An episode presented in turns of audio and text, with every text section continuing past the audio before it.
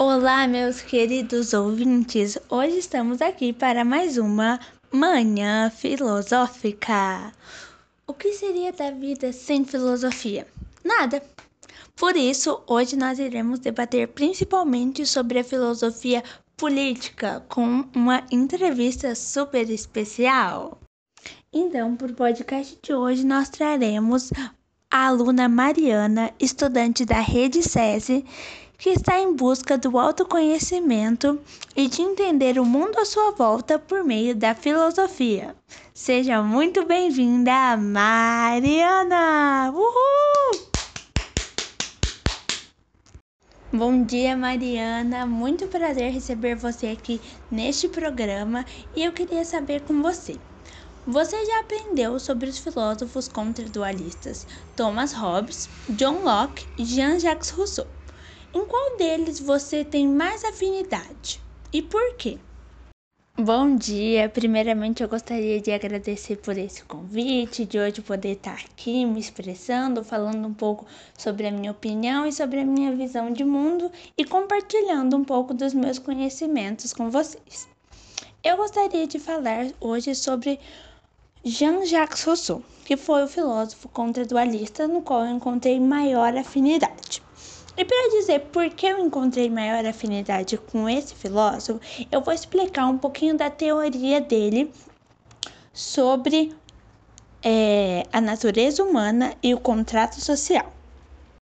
Bom, dentre os filósofos contradualistas estudados, o Jean-Jacques Rousseau é o que apresenta uma característica social, o que os diferencia das demais visto que tanto Hobbes quanto Locke têm um enfoque jurídico sobre o assunto, enquanto Rousseau tem um enfoque voltado para os aspectos econômicos e sociais, o que já me atraiu bastante. Para Rousseau, tudo começou há anos atrás, no estado de natureza, no qual ele analisa o ser humano e diz uma frase muito famosa sobre o seu pensamento: O ser humano é bom por natureza é o bom selvagem. Nessas frases podemos ver que Rousseau acredita que a natureza humana por si só já é boa. E quando ele diz o bom selvagem, bom no sentido que o ser humano apresenta contato apenas com aqueles que são próximos, ou seja, que são do mesmo grupo social, não havendo competições. Tudo é de todos e selvagem no sentido de viver na natureza para a sobrevivência sem civilizações, como por exemplo o, o índio na América. Mas aí começa o grande problema para Rousseau. Com o aumento da população, a ocupação do território também aumenta. E assim, esses grupos, uma hora ou outra, acabam se encontrando. Então, Rousseau complementa sua frase. O homem é bom por natureza, mas a sociedade o corrompe. Deste modo, os grupos entram em conflitos pelo território e assim a corrupção se inicia, porque o homem passa a precisar de propriedade e luta com todas as suas forças para conseguir essas propriedades, se instaurando o estado de guerra como dito anteriormente por Thomas Hobbes. Então, para Rousseau, o grande mal é a propriedade privada. Então, a partir do momento que a gente passa do estado de natureza para o estado de sociedade, é intitulado o estado em si. E para Rousseau, o estado é ruim, porque o estado perpetua desigualdades. E para explicar melhor isso, eu vou contextualizar a situação. Segundo a Constituição, todos somos iguais perante a lei. Porém, isso é o aspecto jurídico. Mas no aspecto social, as pessoas são diferentes entre si e recebem tratamentos diferentes. Então, do que adianta a lei ser assim se existem esses tratamentos diferentes? Outro exemplo é, é o da eleição. A lei diz que qualquer pessoa pode se candidatar a qualquer cargo seguindo alguns pré-requisitos. Então, uma pessoa se candidata e o partido aceita essa candidatura. Mas se a gente for pensar, quem realmente tem condição de ser eleito? São aquelas pessoas com maior poder aquisitivo. Assim, de maneira geral, essas pessoas conseguem ser eleitas. E as vontades que vão ser propostas não vão ser as vontades das pessoas que elegeram, e sim as vontades daquela pessoa que foi eleita. Então, como que vai haver uma mudança nas condições com o voto representativo? Porque a partir do momento que nós temos o voto representativo, não há liberdade, porque eu submeto a minha vontade a uma vontade de outra pessoa. Então, para Rousseau, não existe liberdade nem igualdade. Por quê? Porque não existe liberdade, porque a partir do momento em que eu submeto a minha vontade à vontade do outro, eu já não sou livre. E na prática não existe igualdade, porque as pessoas são diferentes entre si. E o aspecto jurídico apenas está escrito. Então, pam, pam, pam, vem a grande solução para Rousseau, que é o contrato social. Então, o que é o contrato social? O contrato social se fundamenta em quatro passos. O primeiro passo para que o contrato social se efetue é o fim da alienação. Ou seja, a alienação é o estado em que o indivíduo ainda não se dá conta de que ele não é livre e nem igual aos demais. Por exemplo, no voto para a presidência, existe uma ilusão de liberdade de escolha, segundo Rousseau, porque o presidente que é eleito, ele faz aquilo que acha que é melhor para você, mas nem sempre isso é o melhor. Então, nós temos que nos submeter às leis que não fomos nós que criamos foram os deputados, com a aprovação do presidente. Então, para Rousseau, a partir do momento em que existe essa submissão, não existe liberdade, porque não somos nós que definimos as nossas vidas, e sim o outro. Existe sempre um outro alguém que define as nossas vidas.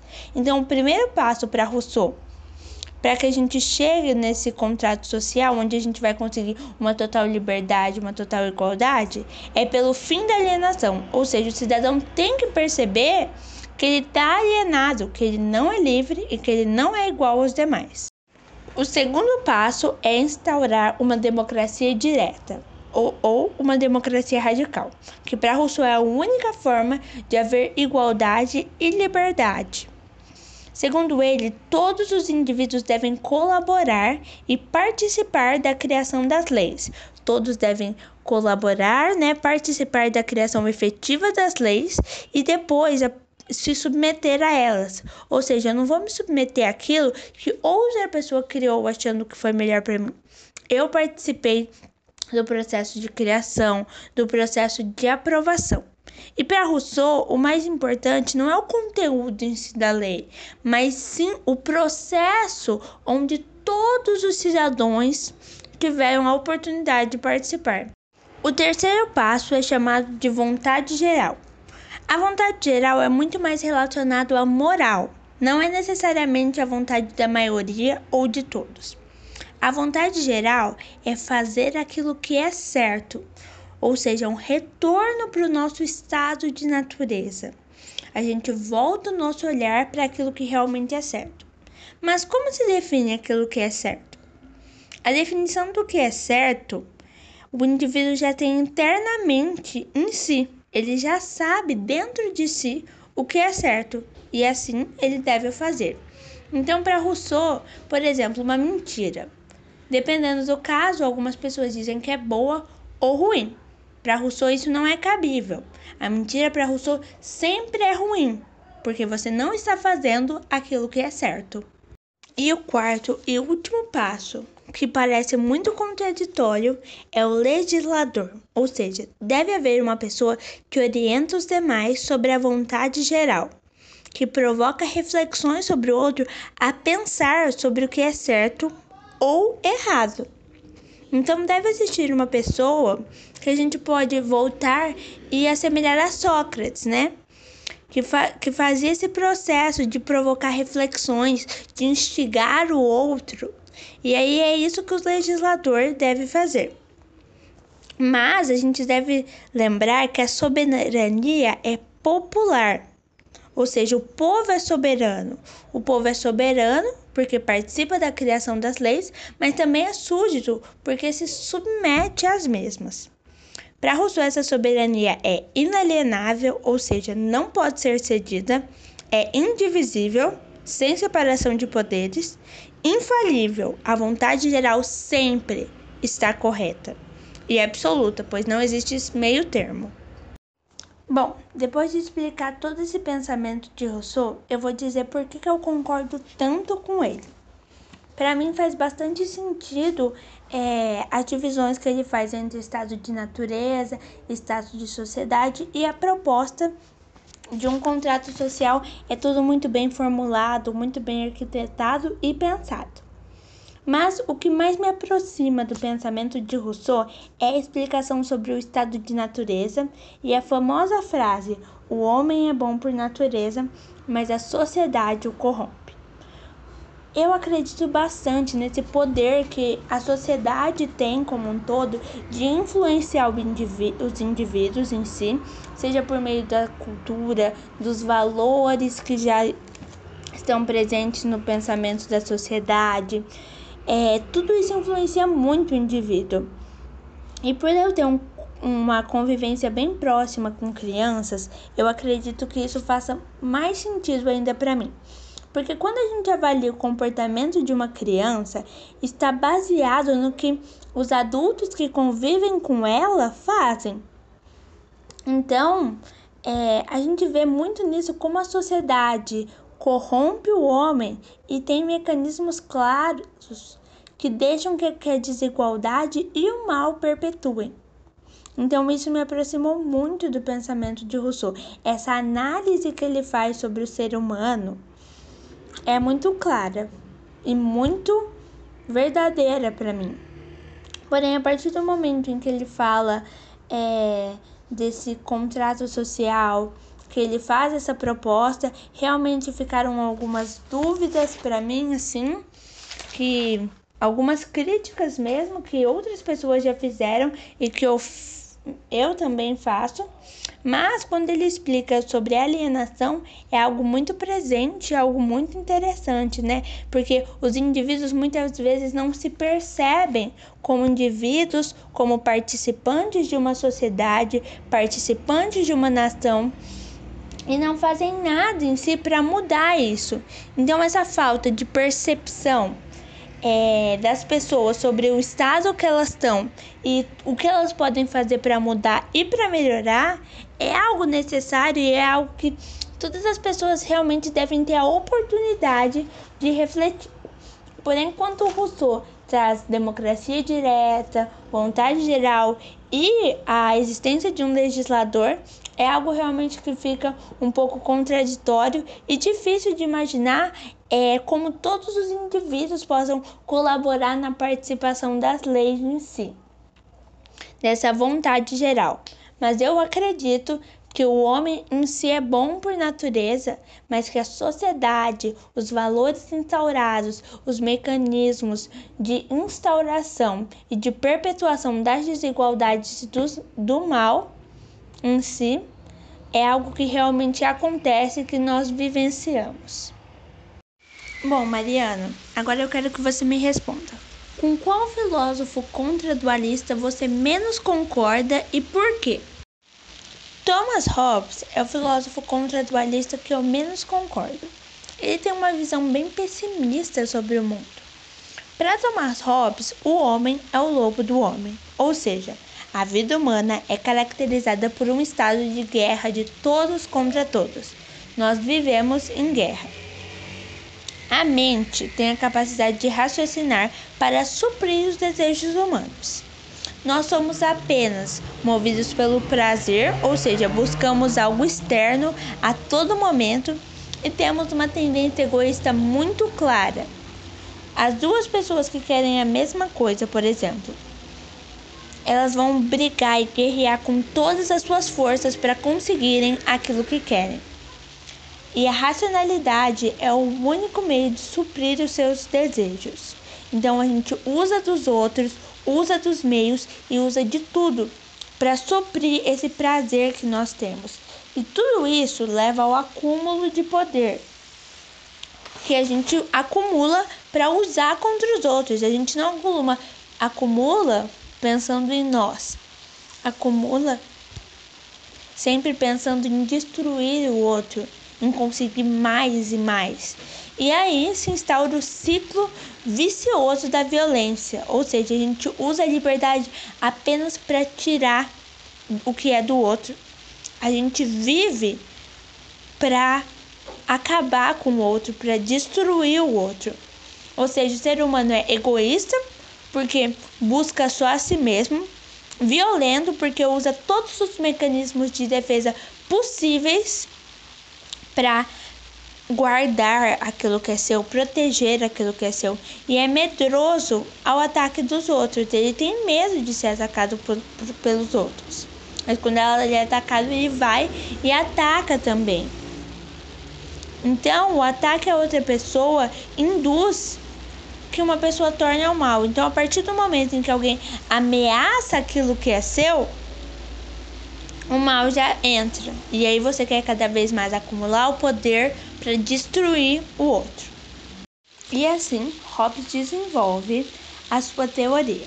Como o mal já está na natureza e o mal, então, é o tempo todo a gente vive no mal, vive nesse estado de guerra, porque a vida social é uma tendência ao caos, a forma encontrada por ele é um regime autoritário ou seja, é necessário que haja um poder soberano para que contenha o caos.